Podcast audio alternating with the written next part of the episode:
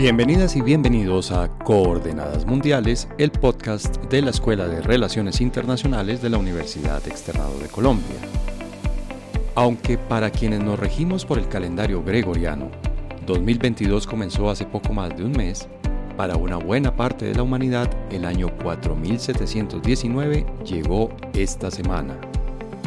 Según el calendario chino, que corresponde a un ciclo lunar y no a uno solar, el año del tigre de agua comenzó este primero de febrero.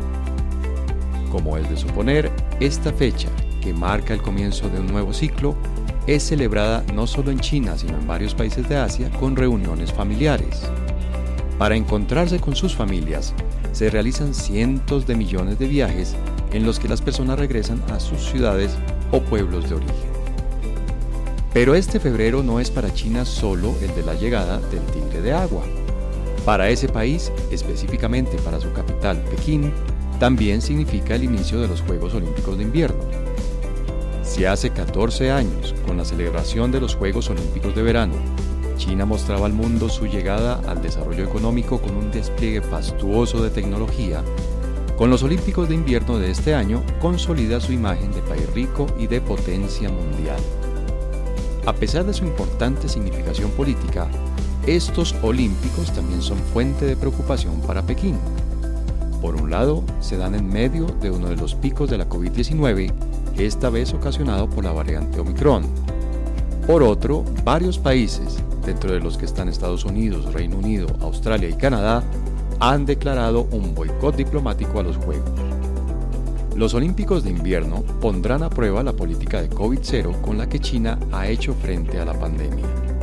Este conjunto de medidas extremadamente estrictas para evitar el contagio de la enfermedad ha sido alabado por muchos, pero después de dos años, su sostenibilidad empieza también a ser cuestionada. Para entender el significado de la llegada del Año Nuevo chino, la importancia de la celebración de los Olímpicos de invierno y la coyuntura sanitaria, política y económica en la que estos dos eventos suceden, nos acompañan Lina Luna y David Castrillón, expertos en China de la Universidad Externado de Colombia. Gracias por acompañarnos una vez más para hablar de China. Un placer, como siempre, estar aquí. Muchas gracias por la invitación. Y David Castrillón, también gracias por acompañarnos de nuevo para hablar de la segunda potencia mundial o ya la primera, David. Gracias, César. Pues bueno, será un tema para, para hablar, depende de cómo uno mida, ¿no? Eh, pero un gusto estar acá con ustedes, aprender de ti, Lina, como siempre. Muy bien. Bueno, les propongo que entremos en materia con un tema, un tema ligero, digamos, un tema liviano, que es el tema del Año Nuevo Chino, que se está celebrando por estos días, ¿verdad? Estamos cerca sí. Año Nuevo. El próximo primero de febrero, con la luna nueva, comienza el Año Nuevo Chino, efectivamente. ¿Y por qué los chinos no celebran el Año Nuevo como en las fechas, quiero decir que las celebramos nosotros? Porque igual hay varios calendarios, es decir, uno, son de las cosas que uno descubre en algún momento de su vida, es que el resto de la humanidad no funciona exactamente como uno. Los judíos tienen su calendario, los cristianos ortodoxos, dentro de los que están los rusos, por ejemplo, tienen su calendario, y los chinos también tienen su propio calendario. Sí, de alguna manera, em, básicamente tradicionalmente em, y milenariamente, lo que, la forma de medir el tiempo en China ha sido por el ciclo lunar. Entonces, em, es, es, el año lunar el que, el que se celebra. Y eso no ha cambiado en términos de su cultura, ¿sí? Es decir, si bien ahora ellos utilizan el calendario occidental normal, ¿sí? Eh, en las fechas y demás, en términos de las tradiciones culturales, se sigue manteniendo este calendario lunar, que tiene muchas implicaciones, tanto culturales como, como también para los que están como afiliados más fielmente al taoísmo y algunas religiones, pues también tienen unas implicaciones energéticas, eh, pero además es algo supremamente intrínseco en la cultura china, eh, que tiene que ver mucho con esa relación con la naturaleza, con esa relación con, em, con, los, con los diferentes elementos de la naturaleza, que eso es lo que además explica por qué son animales los, los años chinos y no por ejemplo, cosas estelares como en el calendario, como en el horóscopo occidental, ¿no? David, ¿y este calendario, digamos, funciona de la misma manera que funciona nuestro? Es decir, se acaba un ciclo, comienza uno nuevo, la gente, digamos, en China, en su cotidianidad, celebra, digamos, eh, la oportunidad y tiene, eh, no sé, buenos propósitos también, como se, se acostumbra aquí en, en, los países como Colombia, que seguimos el calendario gregoriano, o no, no tiene esa significación tan fuerte que tiene el año nuevo, el fin del año y el comienzo de un nuevo ciclo.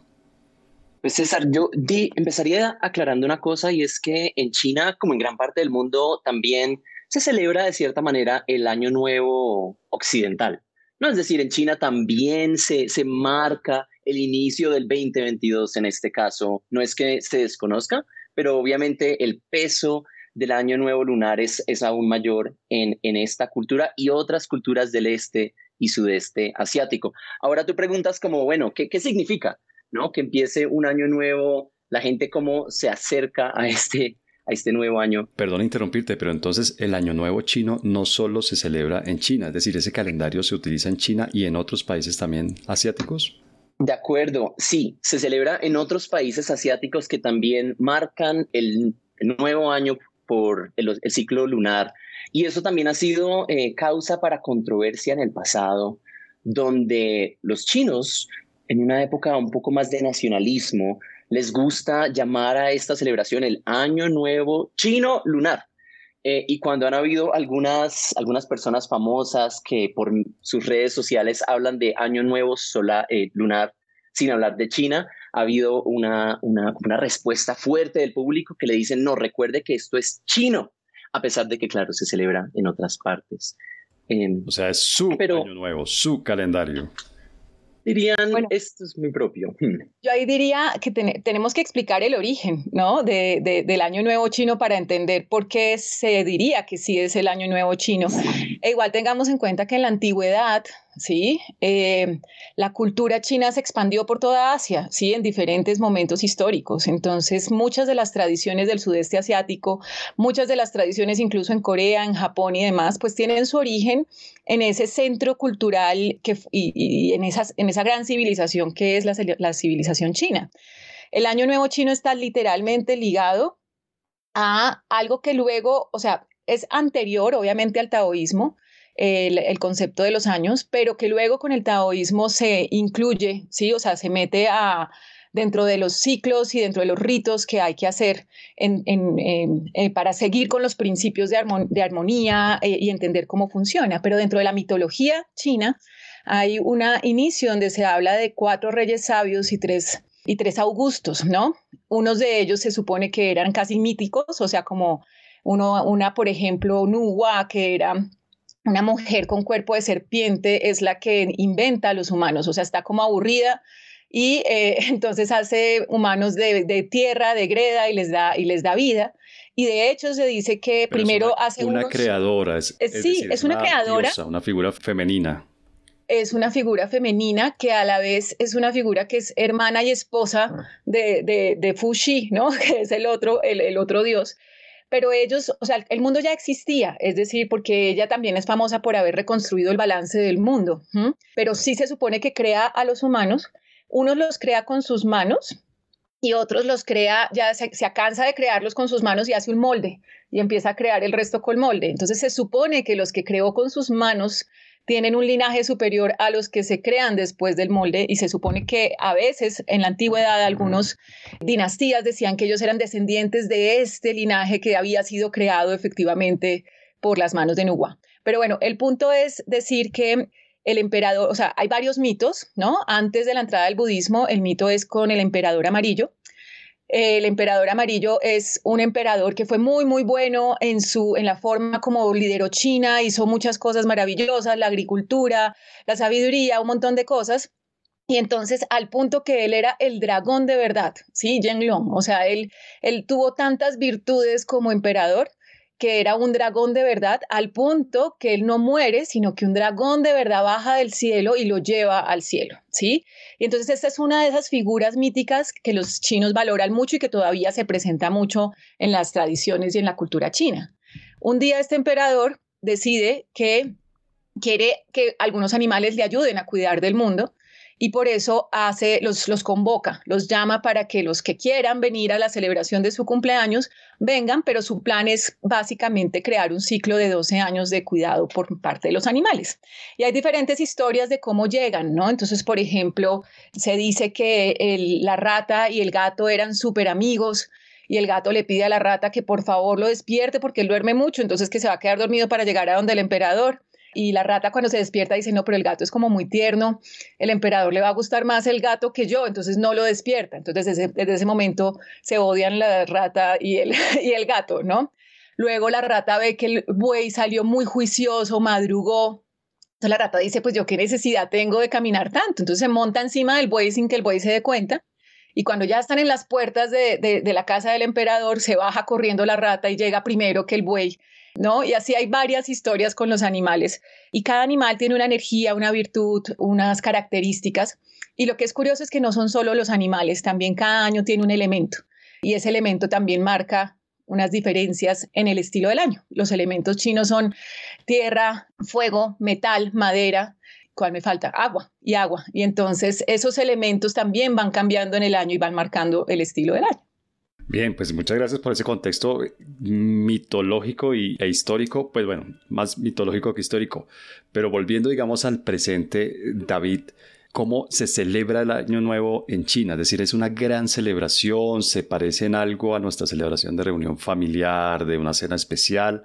¿O hay otros, eh, otras costumbres, otros ritos para celebrarlo? Creo que ahí Lina nos, nos puede aclarar un poco más, pero lo, lo principal, digamos, en, en cuanto a lo cultural, lo principal es que la gente se toma un tiempo para volver a su familia, para reunirse, para hacer eh, varias prácticas que representan la unión y también como el deseo de prosperidad. ¿no? Entonces se, se, se, crean, por ejemplo, platos que en la forma en la que se dice en el mandarín suenan a las palabras, por ejemplo, para prosperidad. Entonces se hacen como ritos o sea, se, hacen prácticas de este tipo y esto lleva entonces a estas masivas migraciones que se dan eh, durante el periodo del Año Nuevo chino, eh, unas migraciones que con frecuencia se llaman las migraciones humanas anuales más grandes, porque estamos hablando de miles de millones de viajes que se realizan durante este periodo eh, sobre todo en un momento en el que hay tantos chinos que viven por fuera de su lugar de origen, de su ciudad o su pueblo de origen y entonces en este periodo la idea es que puedan volver a sus casas, reunirse con su familia y claro, eventualmente eh, volver a donde viven. Y desde el lado de la política, ¿hay alguna, algún evento político que también marque esto? ¿Hay algún saludo, por ejemplo, del presidente chino? ¿Hay algún discurso en el que enumere, no sé, los objetivos del siguiente año? O, la política se mantiene un poco al margen y se trata realmente de una celebración familiar y ya? Pues a ver, ahí, si nosotros tuviéramos que asemejar la naturaleza del Año Nuevo chino a algo nuestro, por ejemplo, en Colombia, se parece más a la Navidad que al Año Nuevo, en términos de que es un, no, no, por la, no por la historia de la Navidad, sino por la necesidad de estar juntos en una fecha, ¿sí? O sea, como que es más importante para nosotros como como no sé, como cultura judio-cristiana, eh, reunirnos a celebrar la Navidad, ¿cierto? En el caso de China es lo mismo, es el momento de reunirse con la familia, es un momento muy emotivo, ¿sí? Es un momento, porque además, como explicaba David, muchos chinos están fuera de su hogar y entonces es volver al hogar, al origen. Y aquí también incluye el tema confuciano de volver a honrar a los ancestros, de volver a estar con los papás, con los abuelos, etcétera, etcétera. Entonces es un momento en el que el gobierno muestra mucho, o sea, es un momento en que se la campaña es más más emotiva, es más acercarse a esta sensación de familia y nosotros somos todos familia, el gobierno es familia con ustedes, eh, todos estamos en esto. Es una celebración que es más para honrar la cultura milenaria china y los valores chinos de familiaridad, de amistad, de solidaridad, que para algo político, digamos, ¿no? Que para algo eh, lanzar un plan y demás. De hecho, no tendría sentido porque están de vacaciones. Es decir, en ese momento también son las vacaciones más importantes de los chinos. Hay otras vacaciones también, pero estas son las más importantes. Entonces, lanzar un programa, digamos, muy eh, importante no se hace porque todo el mundo está pensando que se va de vacaciones más que en, sacar adelante ciertas cosas. Entonces, eh, es más esa como tema más, más emocional de estar juntos al tema de, de una política como tal ser lanzada o algo así. César, eso sí, si fuéramos a, eh, lo que dice Lina es, totalmente eh, cierto. Y al mismo tiempo, eh, sabemos que los tiempos de China son perfectos como los de Dios. Hay unos tiempos que se suelen manejar en el calendario, digamos, político chino, donde al inicio, digamos, de nuestro año 2022, se tendrá esta celebración del Año Nuevo chino. Después, el primer documento político que publica el gobierno en, en, un año es el documento eh, número uno que siempre trata sobre agricultura. Es decir, anualmente el primer tema que habla el, gobierno y el, y el partido es el tema de la agricultura y el campo. Entonces esperamos que después del año nuevo se publique este documento. Alrededor de marzo anualmente se celebra la, reunión anual del Congreso Nacional del Pueblo junto a la reunión anual del CPPCC, que es otro órgano consultivo en el Estado chino.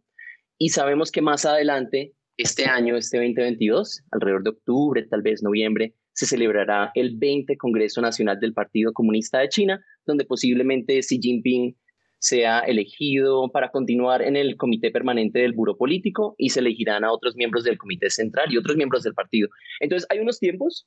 El Año Nuevo chino hace parte, digamos, de ese calendario y si bien, como dice eh, Lina, en el periodo del Año Nuevo no se hacen grandes pronunciamientos de este tipo, un tema más cultural, sí sabemos que vienen, se acercan estas cosas. Y este Año Nuevo además coincide este año con los Juegos Olímpicos de Invierno, ¿no?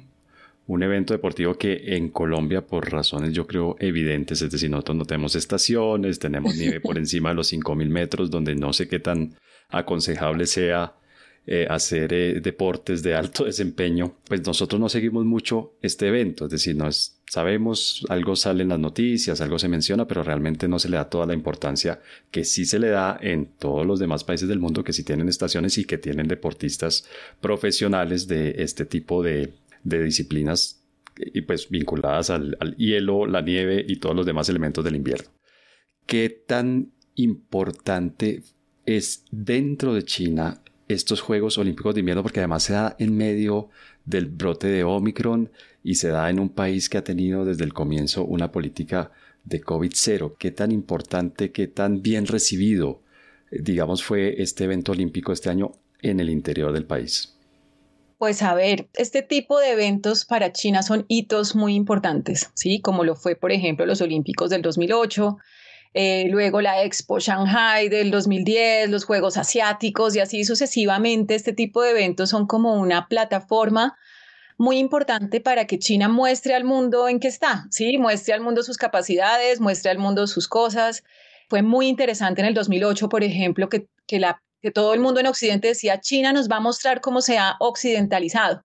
¿sí? Esa era como la mayoría del discurso de los periodistas en todas partes, vamos a, nos van a mostrar qué tan cerca están a nosotros y vimos todo lo contrario en la inauguración, una oda a la cultura china milenaria, todos los aportes que China le ha dado a la humanidad, cómo van a llegar a la luna, cómo, bueno, un montón de cosas. Y acá hay que sumarle, y te, y te hablo incluso, por ejemplo, lo que pasó en Japón también el año pasado, que es un tema de honor y orgullo, ¿sí? Es decir, esto es, esto es algo importante en términos de cumplir con la palabra, pero también es un tema de, de la capacidad de hacerlo, desde un valor muy confuciano del honor, ¿no? Que eso fue un lío en Japón eh, antes y, sí, cuando decían, no, por el COVID deberíamos cancelar, no sé qué, ta, y es como, no, tenemos que sacar adelante, adelante esto.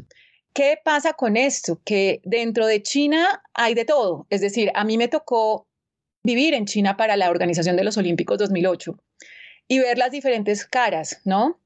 Una cara que es el gobierno metiéndole toda la plata del mundo y todo el orden pavimentando, construyendo, o sea, impresionante la capacidad del gobierno para construir, cambiar, modificar, educar, incluso yo me acuerdo que a mí me mandaron a dar clases de inglés en, unos pueblitos cercanos a Beijing, por si acaso llegaba a llegar algún extranjero a ese pueblo que nadie tenía por qué llegar, ¿no? Pero enseñarles a decir hola y gracias y bienvenidos y no sé qué. Pero a la vez, pues la gente se siente... No entiendo, no entiendo tú como colombiana ¿cómo te sorprendiste o por qué te sorprendiste de la capacidad de un gobierno de hacer obras y hacerlas rápido, hacerlas bien? No entiendo, pero discúlpame la interrupción. Adelante. No, tienes toda la razón. Acostumbrados a la eficiencia colombiana. Eh, pero bueno, el caso es que, pero tú ves también en el otro lado, pues que obviamente se endurecen las normas, ¿sí? Es decir, un poco como vamos a recibir visita, pórtense bien todos, ¿sí? O sea, como que literalmente es esa la dinámica. Entonces también ves o veía yo a las personas como, ah, qué pereza, porque entonces no podemos hacer esto, no podemos hacer lo otro, ¿sí? Entonces hay una mezcla de, pero hay algo diferente este año con estos Juegos de Invierno y es que el contexto, el contexto global también es esta guerra de Estados Unidos a China. a ver, en los Olímpicos 2008 también pasó que boicot a China por los derechos humanos de, de Tíbet y no, no sé qué. Pero ahora está pasando en un contexto distinto porque los ataques a China son más directos, más claros, digamos que la confrontación es más evidente. Y me da la impresión, por lo que he hablado con amigos y cosas allá, que entonces esto ha unido más a los chinos en torno a, pues vamos a mostrarles de lo que somos capaces en términos de producción, en términos de, sí, y que tienen que salir bien estos juegos. Y listo, invéntense todo lo que quieran para boicotearlos, van a salir bien, ¿no? Entonces yo sí creo que en este momento hay más cohesión en torno a sacarlos adelante de manera muy, muy buena porque se junta con estos ataques de Estados Unidos muy directos y de algunos países europeos y demás a, China para boicotearlos, para ¿no? que los uigures, que todo ese tipo de cosas que están diciendo. Entonces sí hay como una, una especie de amor patrio que ha, ha puesto a todos más en sintonía con que salgan muy bien y sacarlos adelante. Sí, yo eh, metería dos cosas adicionales para entender como el, significado de, de, estos Juegos Olímpicos y Paralímpicos para China. Dos cosas. Uno, China en su, en su historia moderna y digamos un poquito premoderna, siempre tuvo un poco una, una digamos, en su época del siglo de humillación, cuando China estaba en esta situación de semicolonización en el que los gobiernos occidentales y Japón tenían posesiones en lo que es el territorio chino, en ese momento empezó un discurso muy importante en el que participaron figuras como Mao Zedong, que decían la razón por la que esto le está pasando a China, la razón por la que estos occidentales y japoneses están viniendo a nuestro país a humillarnos, es porque somos personas pequeñas, flacas, débiles, ¿no? Empezó un discurso en la misma China que decía, es nuestra culpa, porque mírennos, ¿no? No tenemos el físico, no tenemos la, forma de responder de esto físicamente y desde entonces, ¿no? Empezó una campaña fuerte en la que Mao también fue una, una figura importante de decir, tenemos que fortalecer a la nación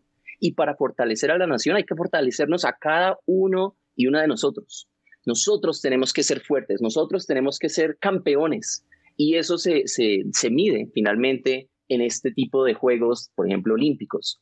Para China, organizar uno de estos juegos y ganar medallas es muestra a sí misma que no es la misma China que pudo ser humillada hace 100 años y pues para atrás. ¿no? Y eso, eso es parte también del significado de los juegos.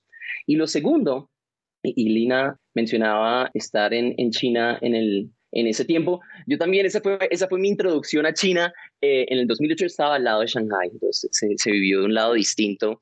Pero esto es importante porque también es un momento para que el mundo compare a la China de hace apenas 14 años con la China de hoy. Yang Yimou, este famoso eh, director de, de, de películas, quien organizó la ceremonia de los Juegos del 2008, también está organizando las ceremonias de apertura de este 2022. Y él en una entrevista recientemente dijo esto, dijo, el estatus de China en el mundo, la imagen china, el surgimiento del estatus nacional de China, todo es totalmente diferente. Y lo que China entonces quiere mostrar en, este, en estos juegos es que ya no se tiene que presentar al mundo y que el mundo lo conozca. Es que el mundo ya lo conoce y sabe lo importante que es y ahora lo que está haciendo es luciéndose en un buen sentido, ¿no? O sea, no presentándose, sino miren, somos una gran civilización que aporta a la humanidad de esta una y otra manera. Y, quiero cerrar con unos daticos, ¿no? Comparando la China del 2008 con la del 2022. En el 2008, hace apenas 14 años, más del 20% de la población en el campo vivía en la pobreza extrema. Hoy es el 0%.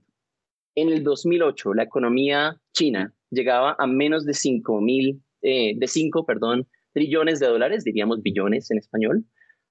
Hoy, 14 años después, la economía se ha triplicado. Y un último, en el 2008, el ingreso promedio de un chino era de 3.468 dólares. Hoy, en el 2022, esa cifra se ha casi que triplicado, superando los 10.000 dólares y doblando los ingresos per cápita de los colombianos. La China de hoy es distinta a la del 2008 y China quiere mostrar que pues ha, cambiado y que hoy está mejor.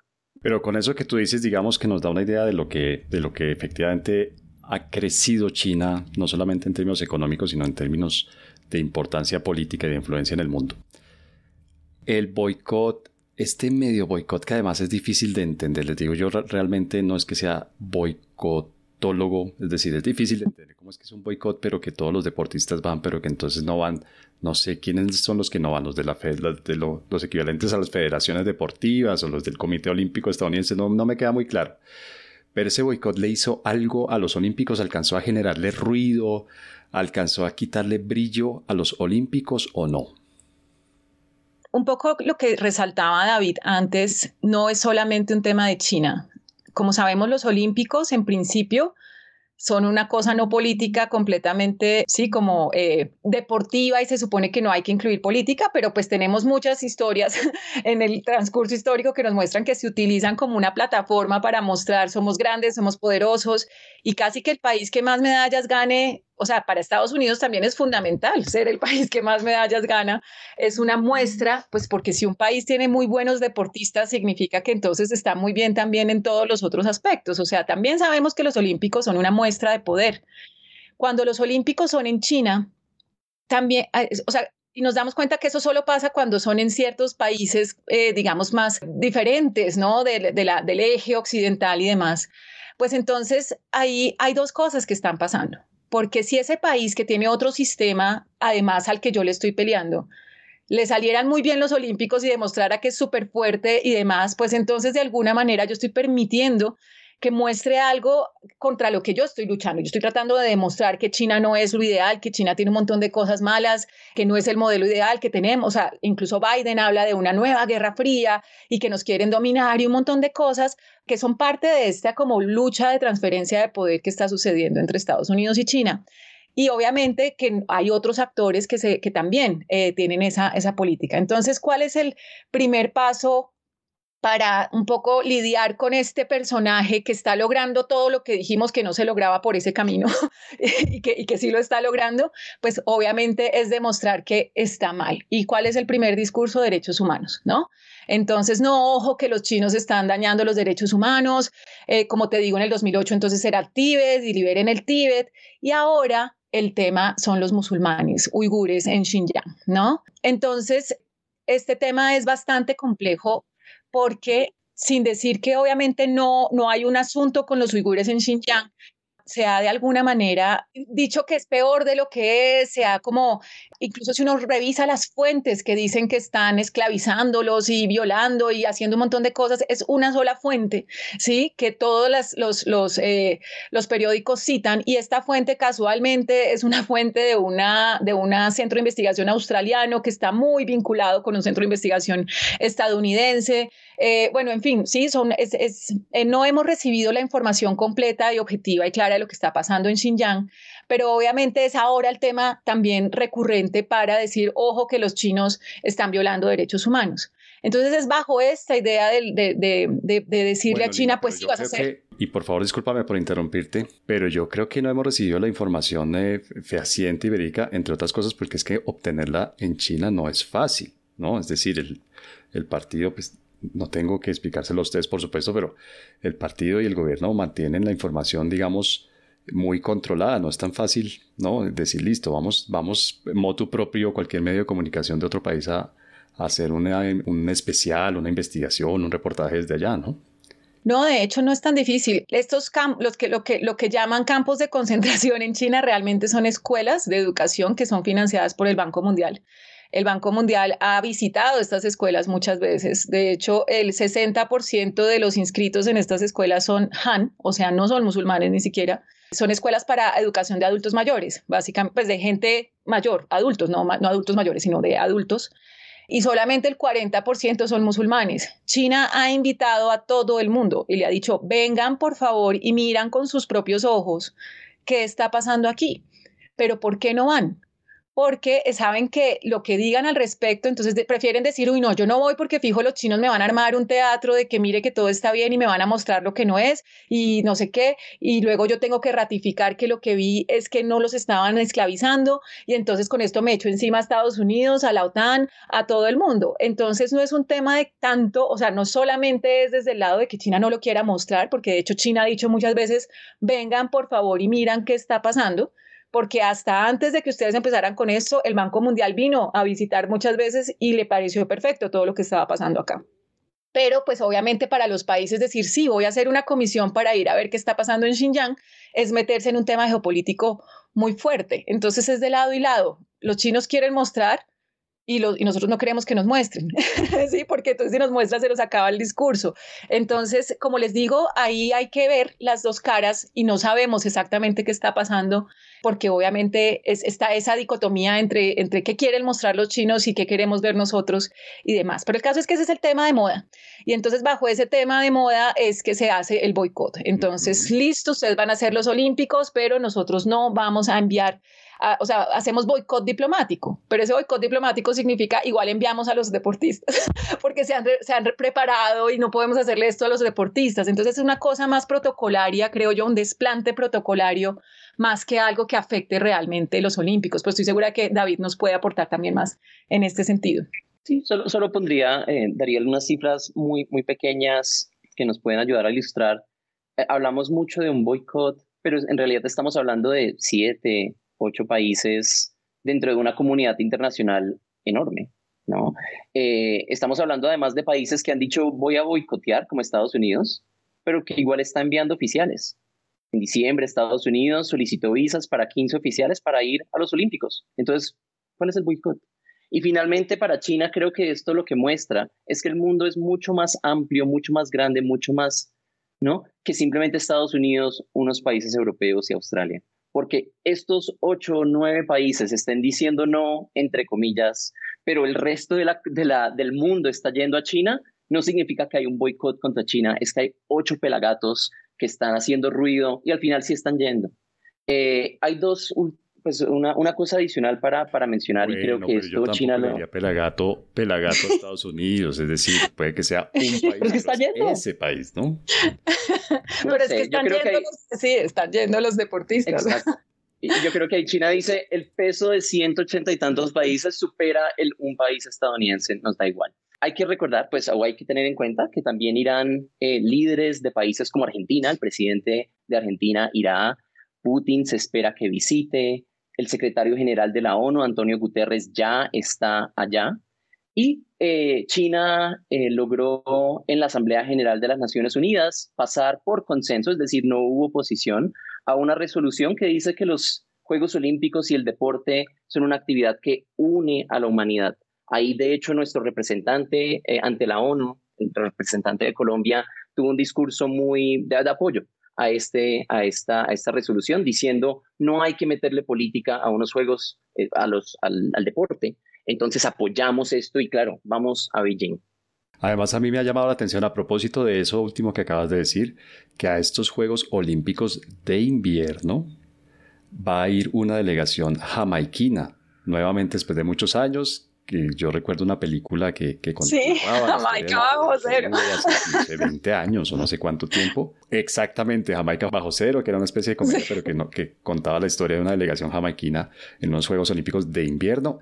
Y si no estoy mal, no sé si ustedes de pronto tienen información y me ayudan a rectificar o a corroborar, va una delegación colombiana también, ¿no? Hay, unos deportistas de Juegos de Invierno que tengo entendido, son colombianos de nacimiento y de, crianza, pero pues se han educado en países que tienen estaciones y allí se convirtieron en, en deportistas profesionales de algunos Juegos de Invierno. No sé si ustedes tienen alguna información al respecto, pero eso me parece que son detalles también interesantes, ¿no? Que países cercanos a la línea del Ecuador donde no hay estaciones donde la nieve, repito, en el caso colombiano son nieves perpetuas por encima de los 5.000 metros de altura, vayan a los Juegos Olímpicos de Invierno. Sí, yo no, no, la verdad yo no tengo esa información. También pensé en Jamaica bajo cero apenas dijiste esto. Eh, pero yo sí tengo entendido que hay varios deportistas colombianos con, con, nivel olímpico para, para cosas de invierno precisamente porque han vivido en estos países. No sé, David, si tú sepas algo. Hice trampa, voy a admitir. Entonces voy a dar la información acá como la tenemos. Estamos hablando de tres colombianos que van a participar como parte de la delegación en los deportes de esquí alpino, esquí cross country y patinaje sobre hielo. Esto ocurre mucho, claro, que un país tiene eh, personas que viven en otras partes del mundo y estas suelen ser personas que acceden a las mejores como entrenamientos y no los mejores lugares donde entrenar y finalmente son las personas que nos representan en los Juegos, sean los Olímpicos de verano o los de invierno. Y acá tenemos entonces esta delegación. Ah, perdón David, pero de eso que tú dices además, entonces el patinaje sobre hielo sí es un deporte olímpico, pero el patinaje sobre ruedas no. Vaya, en fin, la hipocresía. Seríamos potencia. Tendríamos mucho. En fin, la hipocresía. Esto obviamente no contra China, sino contra el Comité Olímpico Internacional. Bueno, con esta hipocresía. Nos va a tocar organizar unos juegos acá en Bogotá o en Barranquilla. Bueno, quién sabe. Y ahí sí ya podemos ponerlo en la agenda. Yo creo que sí. No sé si. Sí, ya estamos hablando de Fórmula 1, ya estamos cerca.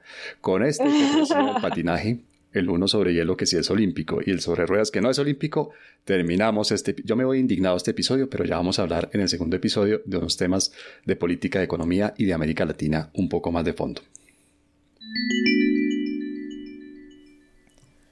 Una de las regiones más relevantes, no solo en la coyuntura actual, sino también en las perspectivas a mediano y largo plazo para el orden mundial, es Asia.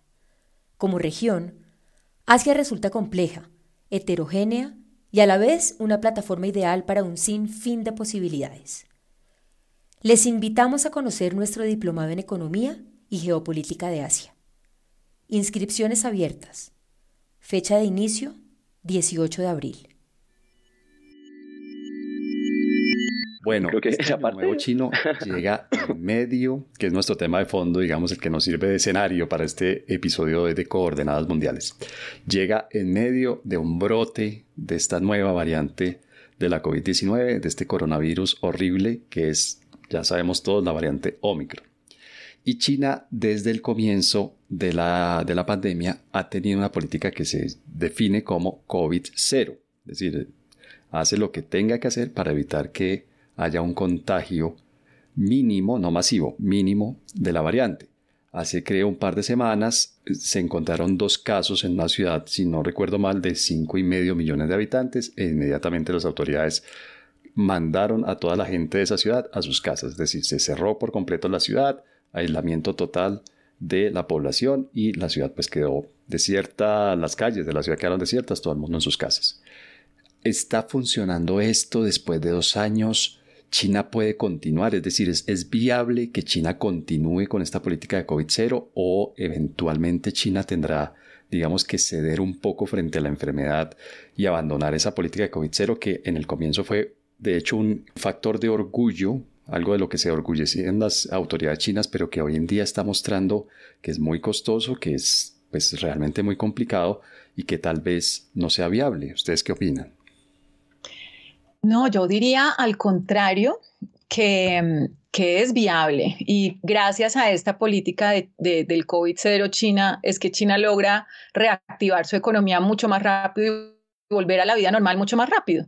Sí, o sea, acá en Colombia seguimos con 200 muertos diarios, le oía yo esta mañana, que no lo puedo creer, o sea, es como que otra vez estas cifras se elevan un montón. La política de COVID-0 de China no es algo, claro, China ya ha tenido que lidiar con epidemias antes, ¿sí?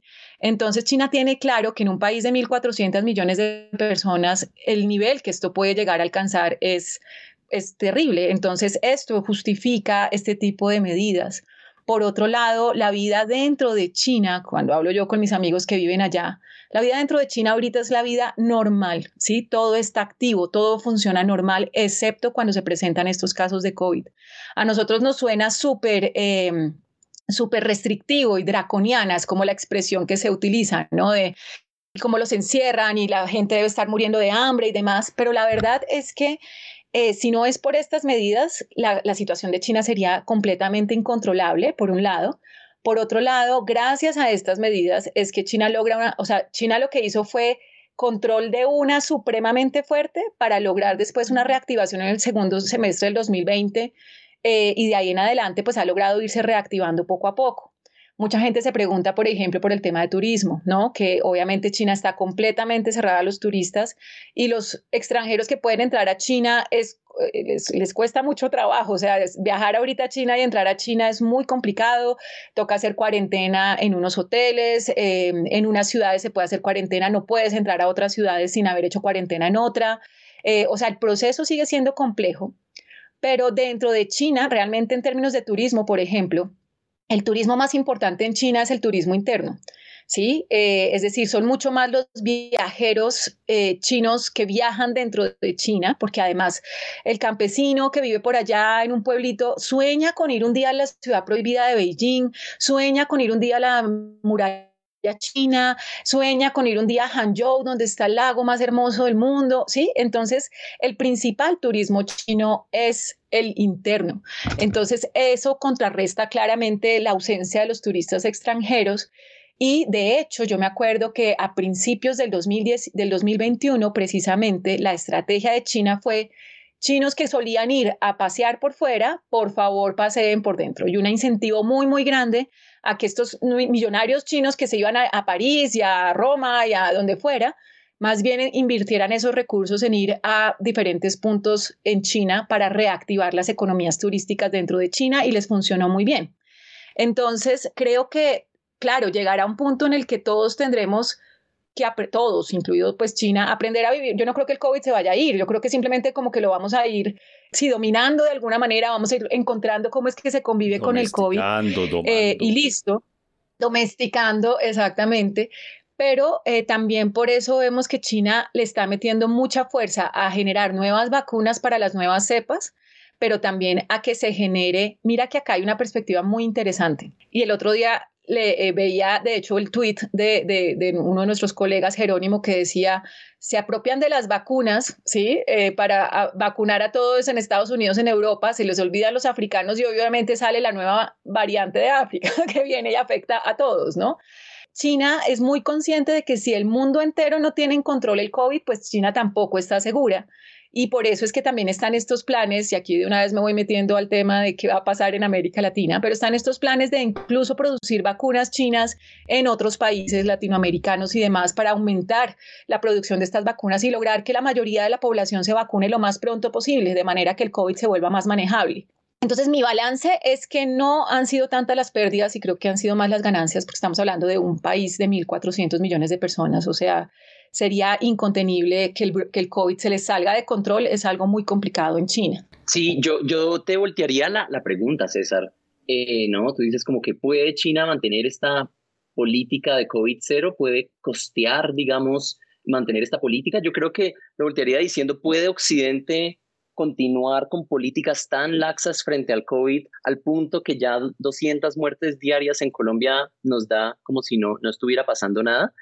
Y acá pues doy unos datos ¿no? en cuanto a número de muertes por millón de habitantes. La cifra para China es de tres. Tres muertes por cada millón de habitantes, que finalmente llega a ser una cifra como de 5.000 muertos durante todo este periodo eh, de la pandemia. En Estados Unidos la cifra es de 2.638. Es decir, si China adoptara una política laxa como la de Estados Unidos, y hubiera una, una situación equivalente, estaríamos hablando no de 5.000 muertos en China, sino de pues, posiblemente 12 millones de muertos o más. ¿Puede un país ¿no? ponerse a decir, bueno, yo, que, se maten, que se mueran? No, claro que no. Acá, acá hay una, una situación también de responsabilidad y el gobierno siempre ha dicho la salud primero. Otra cifra como para ilustrar, y acá ya eh, meto a Colombia. En una semana yo hice este, estaba haciendo esa revisión, por eso tengo estos datos en la semana del lunes 17 al lunes 24 de enero del 2022. En el total de nuevos casos de COVID para esa, esa semana de una esa semana. ¿Cuántos nuevos casos de COVID se dieron en Estados Unidos? Se dieron cerca de 5 millones 100 mil. En Colombia se dieron cerca de 220 mil nuevos casos de COVID en una semana. En China se dieron 369. Acá entonces vemos una política que es exitosa para lo que busca ser exitosa, que es controlar ¿no? y contener esta, eh, pues el coronavirus. Y, y hay una cosa más que decir, y es que China a su manera entiende que tiene una responsabilidad ante la comunidad internacional de tener, de organizar unos Juegos Olímpicos seguros. Es importante para China asegurarse que, que esto ocurra y entonces veremos cómo después de los Olímpicos tal vez haya una mayor flexibilidad. Es decir, China tiene, uno, hace una fiesta, uno tiene que asegurarse que los invitados vengan y estén seguros y se vayan felices. Tal vez después de la fiesta se empiecen a flexibilizar, aunque sabemos que viene este Congreso Nacional del Partido, que también puede significar que se prolonguen unos mesecitos más. Bueno, en estos minutos que nos quedan antes de terminar nuestro episodio, yo quisiera saber pues, su opinión sobre las relaciones de China con América Latina. Pero antes de entrar en esa materia, pues vemos que China tiene muchos temas de los que se debe ocupar. Es decir, obviamente está esta rivalidad declarada, declarada, digamos, por Estados Unidos y China en su discurso lo ha modulado mucho, pero hay una rivalidad allí ya expresa, explícita con Estados Unidos. Además sabemos que alrededor de Estados Unidos pues, se ha configurado este bloque con eh, Australia, con India, incluso el Reino Unido aparece por allí, Japón. Digamos, hay muchos temas de China como potencia regional, de China como potencia mundial. ¿Qué tanto eh, energía, qué tanta energía y qué tanto tiempo, qué tanta atención le permite tener eh, a China sobre América Latina, todo esto que sucede, digamos, mucho más cerca de sus fronteras y mucho más cerca de sus intereses como potencia regional y como potencia mundial. Hoy en día América Latina es un tema importante, una región importante para China, no lo es tanto como lo fue hace algunos años o es incluso aún más importante precisamente por eso que está sucediendo. Bueno, pues en términos de, importancia de América Latina, claro, eh, China dejó siempre como al final de sus prioridades América Latina, no porque no fuera importante, sino porque era, dicha la expresión conocida, el patio trasero de Estados Unidos. Entonces, acercarse a América Latina tocaba acercarse con pinzas para que Estados Unidos no se sintiera obviamente ofendido o amenazado por la presencia de China en la región. Sin embargo, obviamente con el tiempo, ¿qué pasó? Pues que Estados Unidos dejó de interesarse tanto en América Latina, de hecho, pues recordemos la era Trump, muro, etcétera, etcétera, pero incluso antes de eso, muchas de la el compromiso de Estados Unidos con el desarrollo de América Latina empezó a disminuir mientras Estados Unidos como que reorganizaba sus prioridades. Y eso abre un espacio a que América Latina pueda con más libertad, pero también necesite buscar otros socios, otras alternativas. Y en esto pues China es una gran eh, opción. China es el primero o segundo socio comercial de la mayoría de países de América Latina. Y si nos damos cuenta, y para los oyentes que quieran ver en detalle qué está pensando China para América Latina, les recomiendo que vean el documento que sacó en diciembre el foro CELAC China. Ahí nos dicen exactamente qué temas, en qué áreas, etcétera, etcétera, quieren, quieren ellos como seguir incursionando en América Latina. Y si nosotros miramos ese documento, nos damos cuenta de que China está tiene muy buenas perspectivas de la relación con América Latina. Si bien es claro que tal vez no van a desarrollarse con tanta rapidez y diligencia como en otras regiones, y eso tiene que ver con la forma latinoamericana de lidiar con los proyectos y a veces sí estamos comprometidos y luego no, ya no lo vamos a hacer y cambiamos de gobierno y no sé qué, pero ah, más allá de, que entiendan que puede que los proyectos no lleguen a fin tan, tan rápidamente, si vemos incluso, por ejemplo, más allá de lo tradicional, de seguir expandiendo el Belt and Road Initiative, de hacer más proyectos de infraestructura, hay una división entre los proyectos de infraestructura tradicionales y los proyectos de infraestructura de alta calidad, ¿sí? que son proyectos más como megaproyectos, más em, con mayores intereses. Obviamente el tema de la agricultura, y todo el tema de seguridad alimentaria, el tema de reducción de la pobreza, cooperación en ese sentido, obvio cooperación, como les decía ahorita, con el COVID en términos no solamente de vacunas, sino de producción de vacunas en países de América Latina para pues aumentar obviamente el nivel de dosis. Pero hay un tema que me parece pues que quiero resaltar es que ya China está pensando en una política espacial con América Latina, ¿sí? Entonces la idea es crear un centro espacial entre China y América Latina. Hay un satélite específico que China quisiera que varios países latinoamericanos se unieran. Se llama como la constelación Baidu o algo así, la verdad no recuerdo el nombre en este momento, pero es un plan objetivo decirle a América Latina, queremos que ustedes entren también a esto, ¿sí? Nosotros hemos venido yendo hace mil años que, por ejemplo, el espacio espacial colombiano tiene una curvatura perfecta para un satélite de no sé qué cosas, entonces los chinos sí están queriendo desarrollar, por ejemplo, ese tipo de cooperación espacial con, con América Latina e incluso quieren que la investigación en América Latina coopere con la base en la Luna, ¿no? Con, con, la exploración lunar que están haciendo los chinos.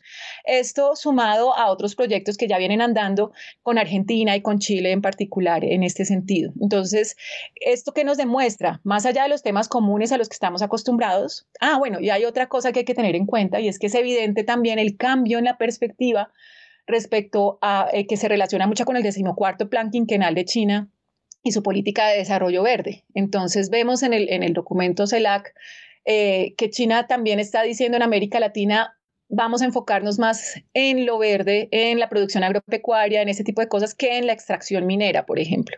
¿Sí? Sin, con esto signifique que van a dejar la extracción minera, obviamente no, pero sí se empiezan a crear unos lineamientos en los que China está siendo consecuente con esa política de sostenibilidad a largo plazo y eso se ve en las demandas de los diferentes recursos en América Latina.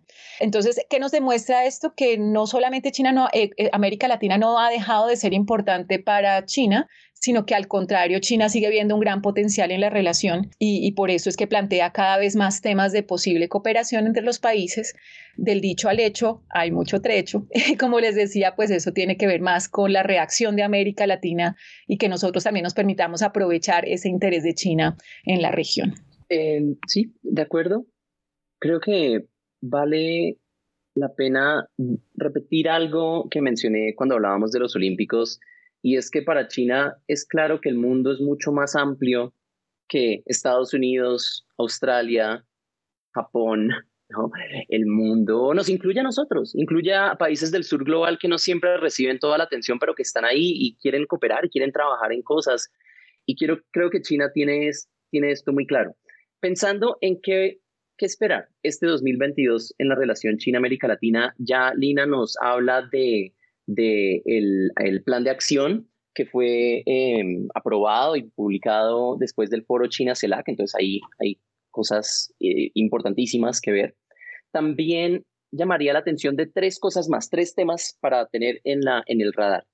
Número uno, China será, asumirá la presidencia pro tempore de los BRICS este 2022. Y en un año en el que Rusia está tan en las noticias, en un año de elecciones en Brasil. ¿no? Y bueno, en un año en el que China quiere hacer mucho, seguro eh, los BRICS serán un escenario interesante para ver cómo estos, bueno, cómo, cómo China puede liderar a un grupo de países de un grupo de países emergentes como estos en, en temas, ¿no? cómo puede usar los BRICS para abordar diferentes temas de, de importancia, sea cambio climático, lucha contra la pobreza extrema o lo que sea. Tema número dos, cambios de gobierno en América Latina. Será importante para China saber cómo lidiar con estos cambios si hay que lidiar con algo. Ya hubo un cambio en Chile, vendrán cambios en Colombia, en Brasil, en otros países. Para China será importante trabajar para que se mantenga una continuidad en las buenas relaciones con los países de la región. Y pensando en Brasil, como hoy en día se espera que Lula sea el ganador eso se dice que ya entonces nos, nos, nos, nos anuncia que habrá un acercamiento aún más, no sé, estrecho entre China y Brasil si es que gana Lula. Vamos a ver qué pasa en Colombia. Y tercer tema, hemos visto en meses recientes novedades en cuanto a qué países restablecen relaciones diplomáticas con China, dejando de lado a Taiwán. Vimos en Nicaragua una, un cambio reciente. Eh, la presidenta, la nueva presidenta de Honduras fue posesionada ayer. Se espera o se dice que tal vez Honduras también siga ¿no? en esta línea y establezca relaciones con China. Entonces, ese también será un tema de, de interés en este año. Bueno, pues hay una agenda movida entre China y América Latina y por lo que ustedes nos dicen, efectivamente América Latina, si bien no es una prioridad, es una región importante para China. Y de hecho se adelantaron tanto Lina como David a nuestra siguiente sección, que son las recomendaciones. Ya las hicieron, creo, quiero decir, cada uno de ustedes nos dio sus recomendaciones. Entonces, bueno, pues ya vamos a nuestro segmento final del episodio.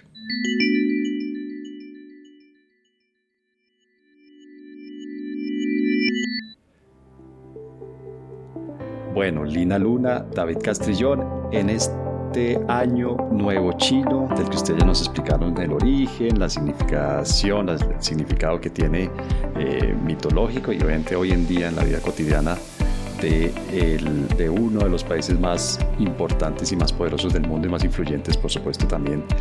Ha sido un placer iniciar nuestro año de coordenadas mundiales con el Año Nuevo Chino y con ustedes dos como invitados. Lina Luna, mil gracias por habernos acompañado. Muchas gracias a ti, César. Eh, y obviamente no me puedo ir sin decirles, inicia el año del tigre de agua.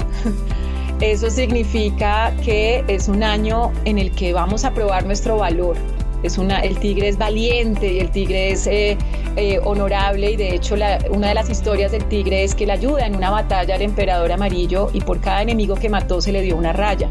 Eso hace que el tigre tenga que, o sea, por un lado se sienta muy valiente, pero a la vez siente la inseguridad de tener que probar su valor constantemente. Entonces, que este año sea en el que todos nos encontramos con nuestra valentía, que podemos pelear con esos obstáculos del ego y que tengamos un año muy honorable. De eso se trata. Gracias por la invitación. Y a ti, David Castrillón, muchas gracias también por habernos acompañado. Gracias, César, por la invitación. Alina, qué gusto eh, escucharte y compartir contigo este espacio. Este año será un año muy interesante para este podcast porque el mundo está convulsionado, ¿no?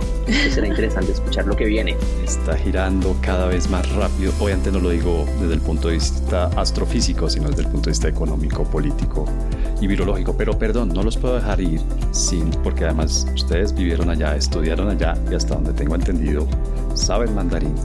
¿Cómo se dice? ¿Cuál es la expresión en mandarín para desear un feliz año?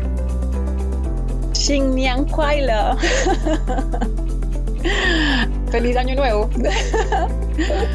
ya tenemos la versión, digamos, en voz femenina, en voz masculina. David, ¿cómo es la, el feliz año chino?